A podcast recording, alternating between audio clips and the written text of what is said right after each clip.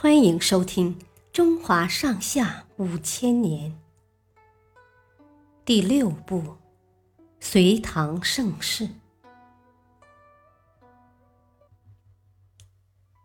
朱温灭唐，建后梁。朱温投降了唐朝，改名朱全忠，表示自己全心全意效忠朝廷。他很会耍阴谋，又会打仗，立下了许多战功，渐渐成为执掌兵权的大将军。唐僖宗死后，唐昭宗继位。这时候，宦官的势力再次崛起，唐昭宗就联合朱温，杀光了身边的宦官。如此一来，朱温的势力更大。很快就有了篡权的野心。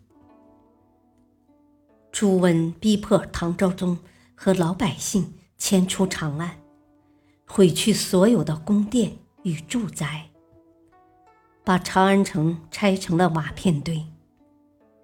被赶出城的百姓在路上愤怒地骂着：“朱温就是个恶贼，把我们害惨了。”有一天。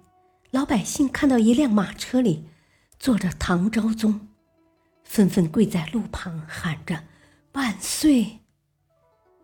唐昭宗看了心里特别难受。到了晚上，唐昭宗想起往事，哭着对随从说：“哼 我我现在漂泊在外，将来都不知道会死在什么地方。”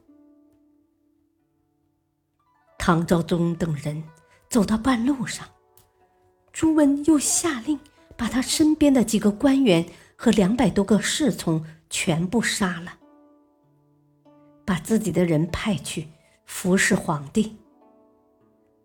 唐昭宗就这样被控制了起来，一言一行都处在监视之中。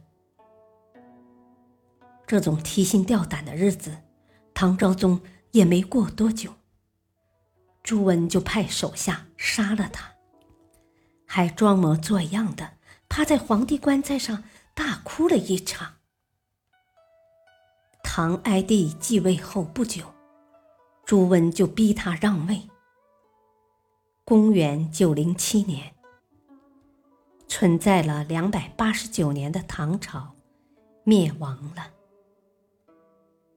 朱温建起了五代十国时期的第一个国家——后梁，